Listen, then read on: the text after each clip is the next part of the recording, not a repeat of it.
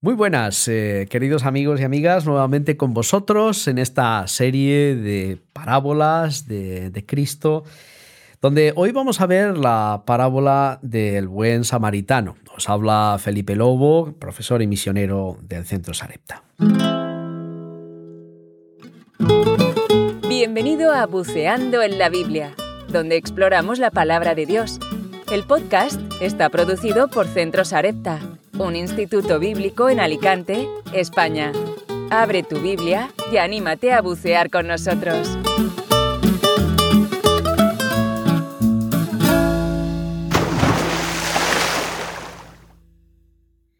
En esta parábola Dios sale al rescate del hombre herido y es muy bonito poder contemplar cómo Cristo mismo nos revela algo importantísimo de sí mismo en esta misma parábola. Por eso te invito a quedarte escuchándola y haciendo conmigo esta reflexión en este momento del día.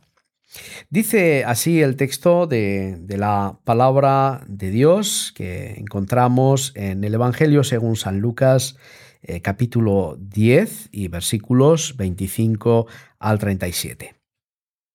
Y he aquí, un intérprete de la ley se levantó y dijo para probarle, Maestro, haciendo qué cosa heredaré la vida eterna. Él le dijo, ¿qué está escrito en la ley? ¿Cómo lees? Aquel respondiendo dijo, Amarás al Señor tu Dios con todo tu corazón con toda tu alma y con todas tus fuerzas y con toda tu mente y a tu prójimo como a ti mismo. Y le dijo, Bien has respondido, haz esto y vivirás. Pero él, queriendo justificarse a sí mismo, dijo a Jesús, ¿Y quién es mi prójimo? Respondiendo Jesús dijo, Un hombre descendía de Jerusalén a Jericó y cayó en manos de ladrones los cuales le despojaron e hiriéndole se fueron dejándole medio muerto. Aconteció que descendió un sacerdote por aquel camino y viéndole pasó de largo. Asimismo, un levita llegando cerca de aquel lugar y viéndole pasó de largo. Pero un samaritano, que iba de camino, vino cerca de él y viéndole, fue movido a misericordia. Y acercándose, vendó sus heridas, echándoles aceite y vino, y poniéndole en su cabalgadura, lo llevó al mesón y cuidó de él. Otro día, al partir, sacó dos denarios, el salario de dos días, y los dio al mesonero, y le dijo, Cuídamele, y todo lo que gastes de más, yo te lo pagaré cuando regrese. ¿Quién, pues, de estos tres te parece que fue el prójimo del que cayó en manos de los ladrones? Él dijo, el que usó de misericordia con él. Entonces Jesús le dijo, ve y haz tú lo mismo. Interesante texto en esta ocasión, eh, donde en esta ocasión veremos esta parábola del buen samaritano, en él veremos un texto, vamos a decir, casi mítico para el mundo entero, como ejemplo de quien hace el bien sin mirar a quién se le hace. Un relato inspirador para las almas y grupos generosos con los demás. Es curioso contemplar el desarrollo de la interpretación de esta parábola, aunque la moraleja final es para todas las generaciones la misma.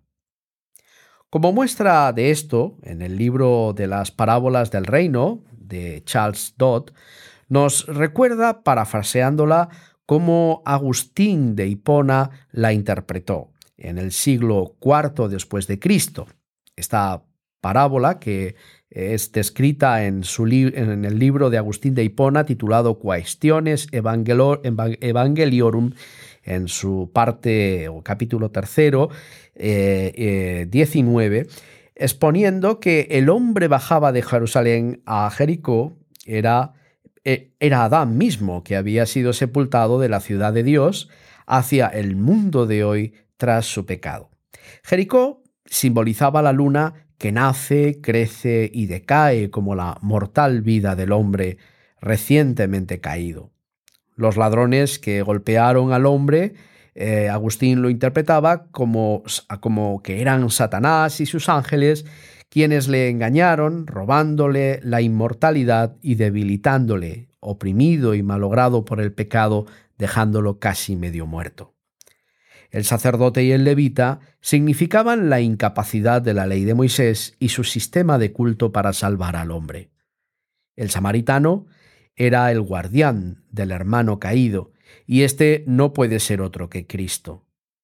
El vendado de las heridas era la cura de Cristo para la herida del pecado. El aceite era la nueva esperanza para el curado. El vino, el ánimo a trabajar por la fe con fervor. La cabalgadura hablaba de la encarnación de Cristo por nosotros para cargar nuestro pecado. La ayuda a la subida al animal hablaba de la dación del don de la fe que nos lleva a la salvación. La posada era para Agustín de Hipona la posada, la posada como la iglesia a la que el hombre antes herido había sido salvado y descansa en ella, el lugar de la recuperación. Era también esta, esta misma recuperación la resurrección del casi moribundo. Y las dos monedas hablaban de la pertinencia del vivir del Evangelio en el ministerio. Bueno, esta antiquísima interpretación no pierde valor ni siquiera ahora, ni razón tampoco. Lutero en el siglo XVI reafirmaría este mensaje que casi hasta el siglo XIX estuvo muy en vigor en los púlpitos del mundo entero. Agustín podría reflexionar a su manera para explicarnos el texto, pero la finalidad es la correcta, poner al hombre a salvo por la obra de amor de Cristo mismo. Ese amor nos recordaba Joaquín Jeremías en su libro Las parábolas de Jesús, es maravilloso porque vemos en él a un Señor que nos sirve, idea que da pie a llamar servicio divino a la reunión dominical, en contraposición de culto, donde el hombre es el que sirve. Cristo vino y viene siempre a servirnos. Todo lo recibimos de Él y no al revés. Ciertamente, el cinismo y la malicia de los escribas, con formas muy suaves, son las que vemos en el trasfondo de la oposición al ministerio de Cristo que no dudan recordar que la vida eterna se gana tal y como ellos enseñaban al pueblo, amando y obedeciendo la ley de Moisés que Cristo resumió en amar a Dios sobre todas las cosas y al prójimo como a nosotros mismos. Este es el resumen exacto de lo que siempre queremos vivir, pero que no somos capaces nunca de realizar. ¿Por qué? simplemente porque no podemos. El pecado en nosotros nos imposibilita amar a Dios o amar al prójimo, ni a veces siquiera amarnos a nosotros mismos como debiéramos. Entonces, podemos pensar, ¿qué haremos para arreglarlo? La respuesta es nada. No podemos hacer nada salvo arrepentirnos.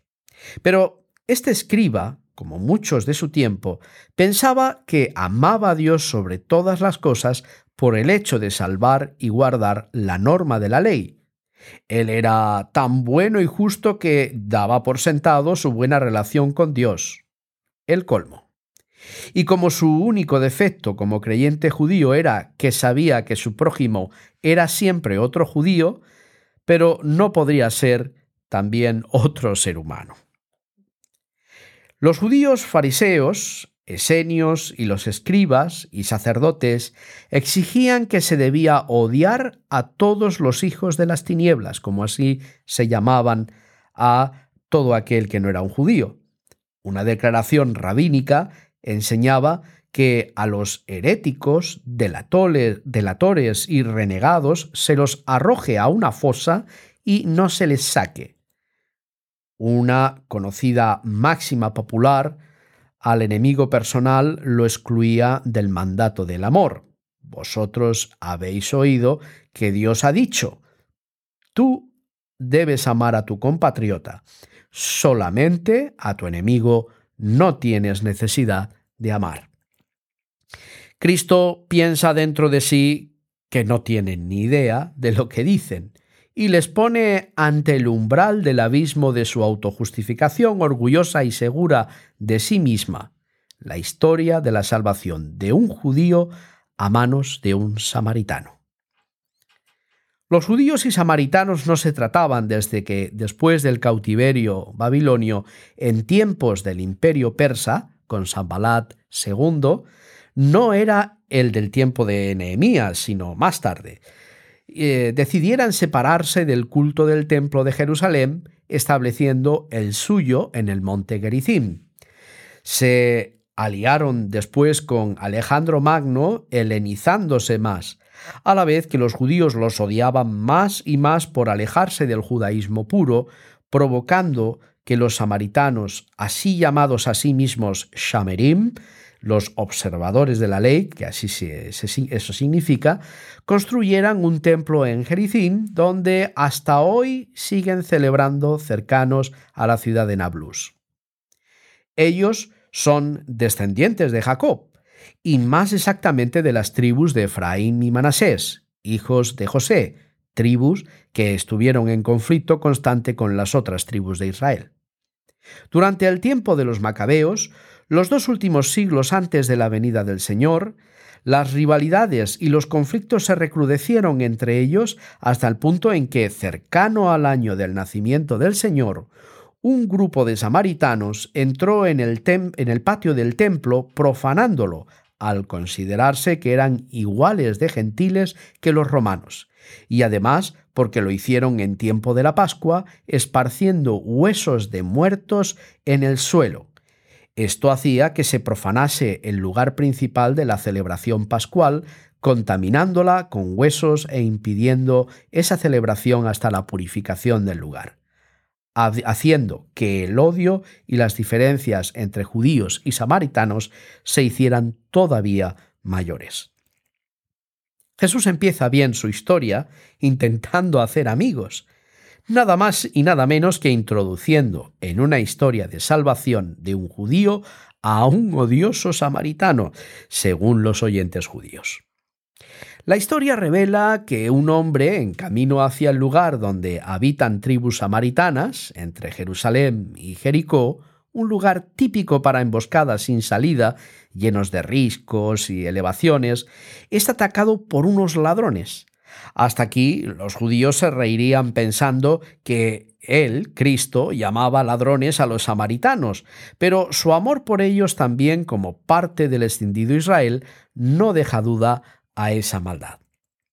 Intensifica el relato, explicando que después de casi matarlo para robarle, ni un sacerdote ni un levita del templo mostraban ninguna compasión o misericordia omitiendo el deber de socorro pertinente según la ley de Moisés, por el hecho de no tocar a un supuesto cadáver que les impediría realizar sus funciones sacerdotales por haberse contaminado con él.